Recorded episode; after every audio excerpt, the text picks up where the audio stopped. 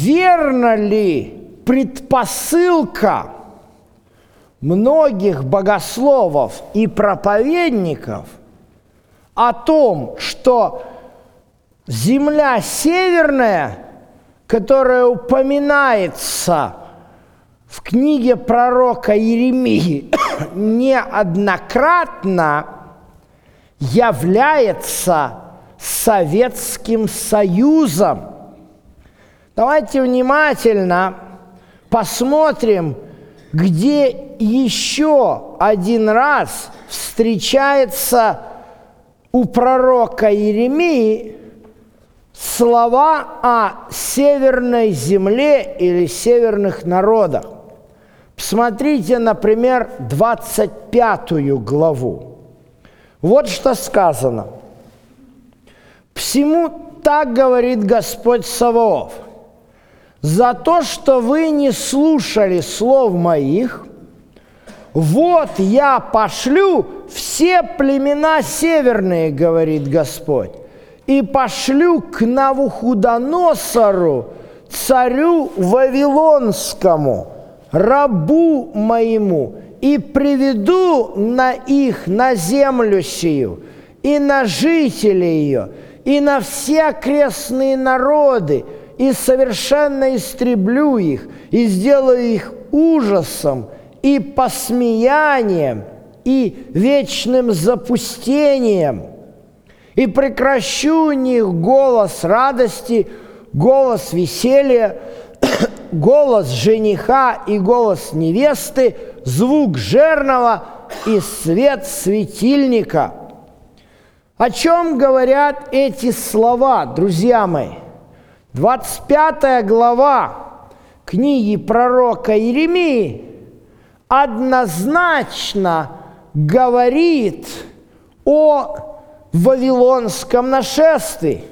Здесь прямо сказано, называется по имени царь Нововавилонской империи Навуходоносор – который придет с северными племенами, чтобы разрушить Иуду и Иерусалим. Кстати говоря, кого-то может возникнуть вопрос, так это же 25 глава, а ты нам читал только что 16 главу. Но я хочу, чтобы мы обратили внимание на в этом отрывке, только что процитировал, где говорится о прекращении голоса жениха и голоса невесты. Посмотрите, как оказывается схожи между собой эти стихи. Вот у нас Еремия 16 глава. И вот здесь у нас тоже сказано, «Я прекращу на месте сем в глазах ваших, в одни ваши, голос радости, голос веселья, голос жениха и голос невесты». А вот дальше 13 стих говорит, «За это я выброшу вас из земли, в которой не знали ни вы, в землю, которой не знали ни вы, ни отцы ваши, и там будете сложить иным богам день и ночь». Друзья мои, это однозначно говорится о вавилонском пленении – 25 глава и 16 слова очень похожи. Посмотрите, то же самое. Прекращу голос радости, голос веселья, голос жениха, голос невесты. Земля будет пустыней, ужасом, да? А народы сии будут служить царю Вавилонскому 70 лет – то есть здесь другого не может быть. Не идет здесь речь о том, что Бог рассеял евреев где-то в Советский Союз. Тут все понятно. Это очень важно, когда мы читаем пророческие книги Библии в их историческом контексте, а не пытаемся в каких-то отдельных словах что-то там выловить такое, что может ассоциативно напоминать сегодняшние события. Очень важен исторический контекст. Что такое страна северная? Очень хорошо понятно вот на этой карте. Перед вами неовавилонская империя. Вот вы видите, как, как она нарисована бордовым цветом. И я уже упомянул, эта территория Арави... севера Аравийского полуострова, она не, это непроходимая пустыня ненаселенная. Поэтому все торговые пути, ведущие из Вавилона по направлению к Египту, они идут вот таким вот формой серпа или так называемый плодородный полумесяц. Поэтому, естественно, вот у нас Иудея, вот куда пойдет Вавилонская армия, и вот относительно Иерусалима, откуда она придет. Она придет с севера. Кстати говоря, Мессия – он приходит с востока. И если вы вчитаетесь в слова книги пророка Исаии 41 главе, то там говорится «голос вопиющего».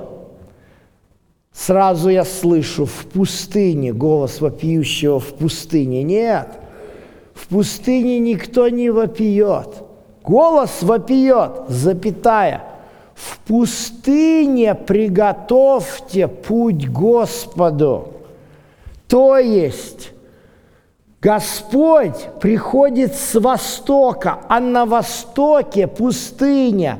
Поэтому Иоанн Креститель находился там, где была пустыня, и приготавливал пути Господу. То есть это своего рода география – которая была там. Вы знаете, это иногда сложно себе представить, когда попадаешь в незнакомый город, ну я лично всегда пытаюсь сориентироваться, где у меня север, где у меня запад, где у меня восток. И вы знаете, иногда вот как переехал, вот побыл на каком-то месте – и переехал, довольно далекий переезд на жительство в другое место. И сразу смотришь, небо звездное не то, дороги не так идут, все не так, да? Потому что в каждом месте э, есть ориентиры. Вот, Нижний Новгород – это свой ориентир, это буква Т, слияние Аки и Волги. И конечно же, а вот э, у израилитов, у иудеев, соответственно, мы уже Израиль сегодня, то есть это уже не израилит, это уже иудеи, да, тут уже у нас другой ориентир. С юга опасность от египтян, с севера враги из Месопотамии, а вот с востока приходит Мессия – хорошо показан, как уводили вавилонский плен и ассирийский, да? Вот эта стрелочка ассирийский плен, вот это вавилонский, видите, куда уходят? На север идет дорога. Вот еще такой карте видно. То есть однозначно, друзья мои, книга пророка Иеремии – 16 глава, где говорится о возвращении из страны северной, явно, явно не имеется здесь в виду Советский Союз, а конкретно говорится о Вавилоне. Но тут, конечно же, возникает очень важный и серьезный вопрос.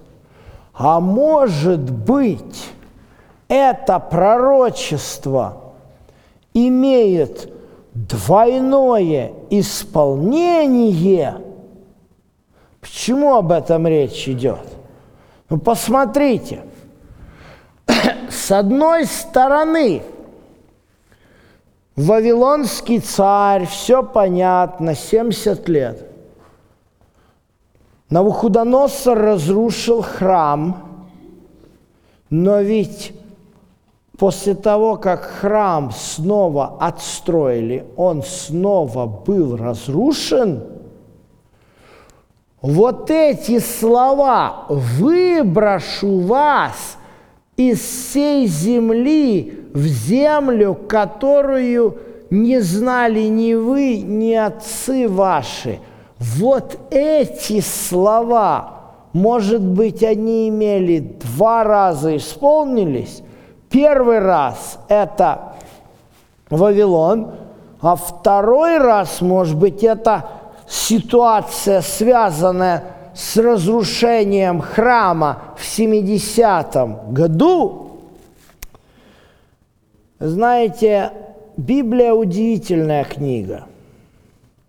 И я вам хочу сказать, есть много людей, которые исследуют Библию тематически, не текстуально. И это, ну, бывает зачастую палкой о двух концах. Потому что при тематическом исследовании Библии у нас стих там – стих здесь, стих еще в третьей книге. Тот, кто пытается рассуждения свои нам предоставить по вот так разным стихам, он эти стихи сводит все воедино и дает свою интерпретацию. Правильно она или не Библию по стихам мы перестаем видеть как контекст так и взаимосвязь, которую есть, которую нам дают авторы библейских книг и в пророке в частности. Для меня исследование трех пророков – Еремии, Иезекииля и Даниила – является большим вдохновением, потому что на примере этих трех мужей, которые жили в разных местах, но в один и тот же период времени, можно судить о том, что несмотря на разных авторов, которые писали разные книги Библии, в Библии есть один соавтор – это Бог. Смотрите, вот наш стих. Вот то, о чем говорит нам Иеремия. Когда исполнится 70 лет, накажу царя Вавилонского и тот народ, говорит Господь, за их нечестие, и их землю халдейскую сделаю пустыней, совершу над той землей все слова мои, которые произнес на нее, все написанное в всей книге, что, изрек, что Иеремия пророчески изрек на все народы. А вот посмотрите, что написано в книге Даниила. И здесь вот такие слова. Первый год Дария – сына Асуирова из рода Медийского. А кто это такой Дарий из рода Медийского? Если мы почитаем э, шестую главу книги пророка Даниила, то мы увидим там то, как Валтасару, царю Вавилонскому, было написаны слова о том, что он найден легкий, взвешен, будучи на весах, и что царство его отдается персам и медянам, и как он был убит, вот, э, на своей вот этой последней попойке, где они прославляли иных богов – а Даниил все это видит. И вот сменяется власть в халдейском царстве. И Даниил начинает думать, а исполнилось вот это пророчество Еремии, да, написано, я, Даниил, сообразил по книгам число лет, о котором было слово Господне Вы понимаете, как взаимосвязаны книги Библии. Если мы начнем говорить, это пророчество не конкретное, а его можно э, применять к любому событию, которое нам кажется, то тогда у нас, естественно, сразу же вся стройная гармония – которую Господь выстроил в священном писании, она моментально развалится. Поэтому я вам показываю вот эту вот взаимосвязь. Посмотрите, как много пророков говорят и называют точно по имени людей, которые связаны с избавлением израильского народа из вавилонского плена. Вот посмотрите, Исаия что говорит? Так говорит Господь помазаннику моему, Киру. Кто такой Кир? Это царь персидский. Дарий Медянин – это его союзник. Они вместе объединились в унию медоперсидскую и завоевали Вавилон. И вот что Исаия пишет. Я держу тебя за правую руку, чтобы покорить тебе народы. Сниму пояс из чесл твоих, чтобы отворялись для тебя двери, и врата не, возра... не затворялись. Ради Якова, раба моего, Израиля, избранного моего, я назвал тебя по имени.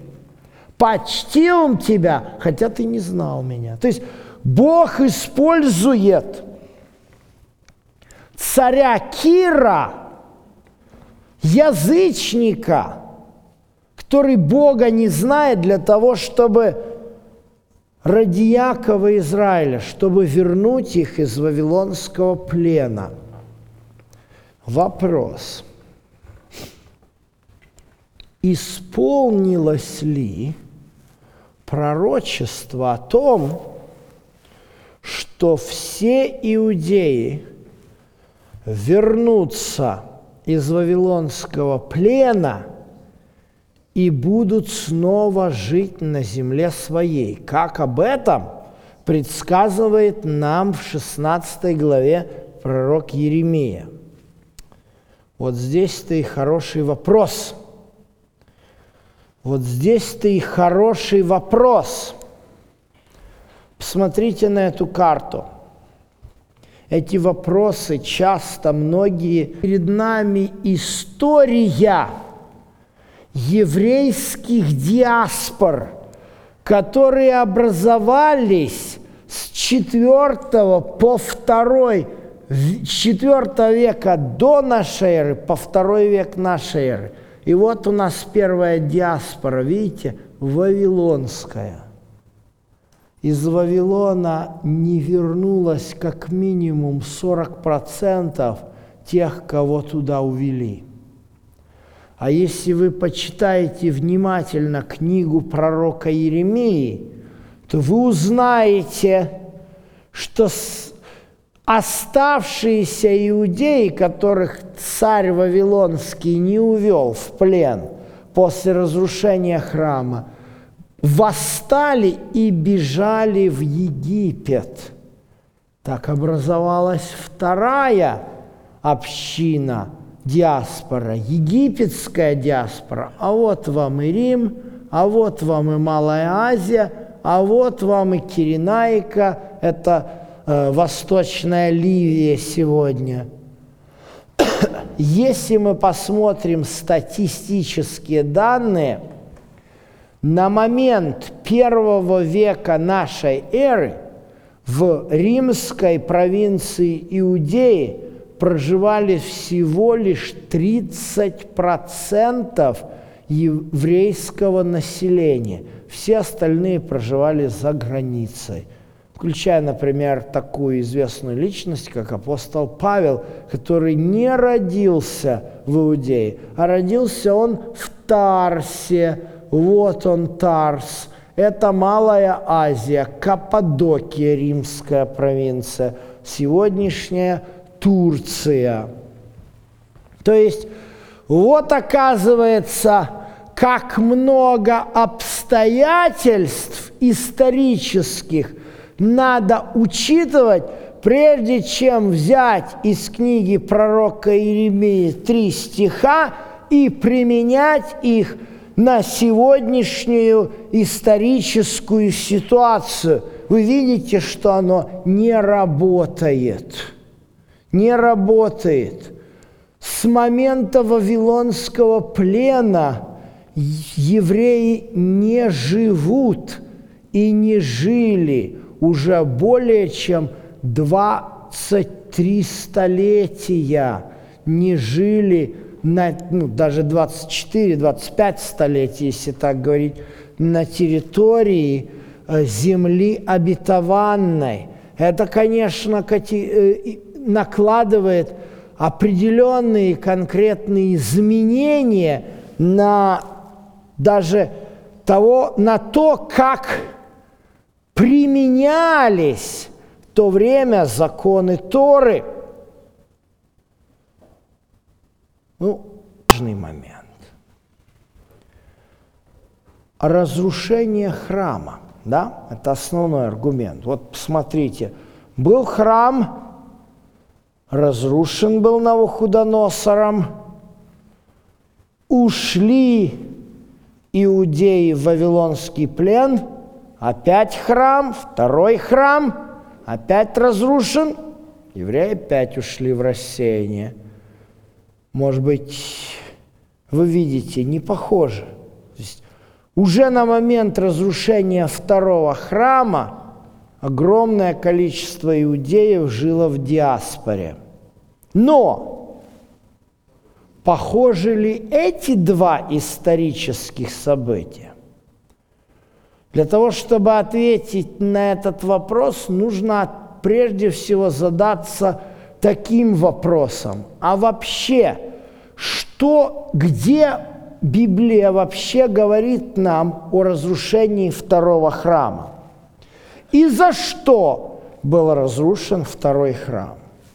Вот посмотрите 16 главу Еремии, и здесь мы увидим конкретно, за что был разрушен первый храм.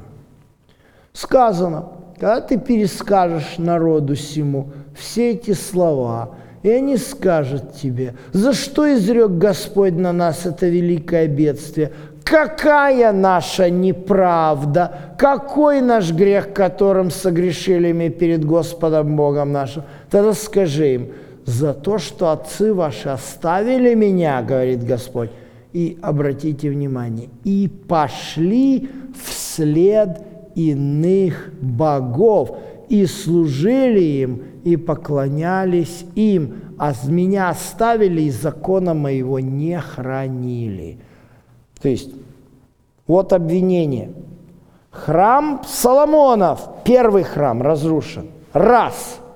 За то, что иудеи не соблюдали закон. Два. За то, что поклонялись иным богам. Как вы думаете, в первом веке, когда Иисус был на этой земле, эти две проблемы у иудеев были?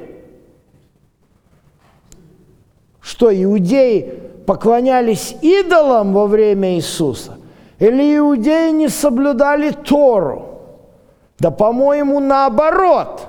Все богословы на перебой называют иудеев законниками, а про Иисуса говорят, что он там закон отменял, но не об этом разговор. То есть ситуация совершенно другая. Посмотрите, единственное пророчество, которое говорит о разрушении второго храма, записано в книге Даниила, 9 глава. По истечении и не будет, а город и святилище разрушены будут народом вождя. Что нам здесь сказано? Нам здесь сказано, первое, будет предан смерти Мессия, а второе, что после смерти Мессии будет разрушен город и святилище. Здесь что-нибудь типа о грехах Израиля говорится? Здесь что-нибудь типа о идолопоклонстве Израиля говорится? Вопрос, самый главный, который нам нужно понять. Было ли разрушение храма второго наказанием еврейскому народу. что традиционно понимание выглядит так. Евреи отвергли Христа, за это Бог разрушил храм. Но у меня вопрос возникает. Хорошо, если бы евреи приняли Христа, неужели бы храм продолжал функционировать?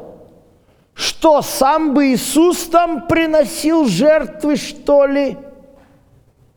Друзья мои, храм указывал на жертву Иисуса. Вы понимаете, что не мог он остаться целым, когда Иисус пришел со своей миссией – и проливал кровь, как истинный агнец. Почему был разрушен храм? Нам апостол дает в послании к евреям однозначный вопрос, ответ. Храм разрушен, потому что ветхозаветное святилище является частью Ветхого Завета – Поэтому все стареющее и ветшающее близко к уничтожению. Вот почему был разрушен храм. Мы читали с вами уже эти тексты о том, что такое Ветхий Завет. Это послание евреям 9 глава. Что это было богослужение в святилище земном – которое есть образ настоящего времени. Вот почему Павел говорит, что это богослужение в святилище земном, оно ветшающее, стареющее и близко к уничтожению. Ни слова, что разрушение храма является наказанием евреям. Разрушение храма открывает путь нашему великому первосвященнику Иисусу для того, чтобы Он приобрел в небесном святилище для нас вечное искупление. Друзья мои, вот о чем говорит нам Библия. В чем смысл тогда пророчество.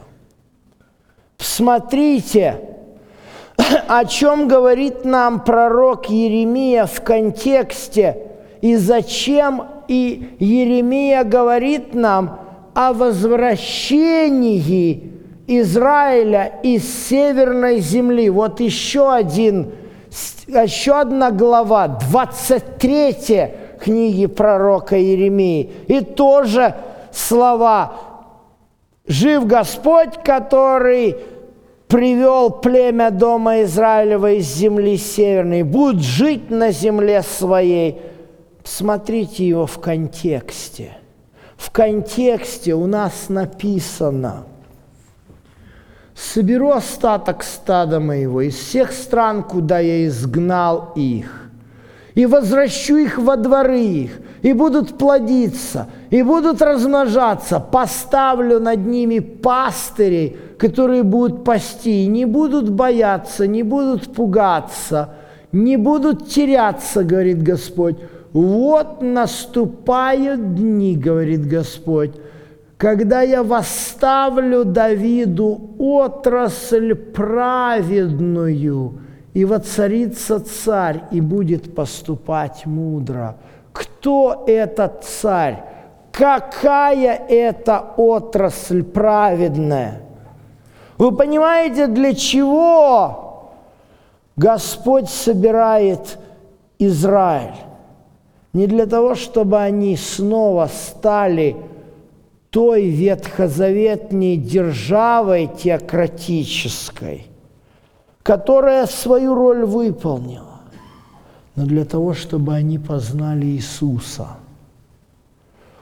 Господь хочет вывести Израиль из вавилонского плена для того, чтобы дать им отрасль Давида. Друзья мои, сегодня так много – я вижу верующие люди говорят о политике. И вот здесь своя политика. Там, когда начинаешь говорить об Израиле, читаешь этих каждая там ситуация, каждое какое-то политическое событие, каждый конфликт там с палестинцами обсуждается в свете пророчеств Еремеи. Друзья мои, Евреям не нужна политика, им нужен Христос. А вам? А нам всем? Аминь.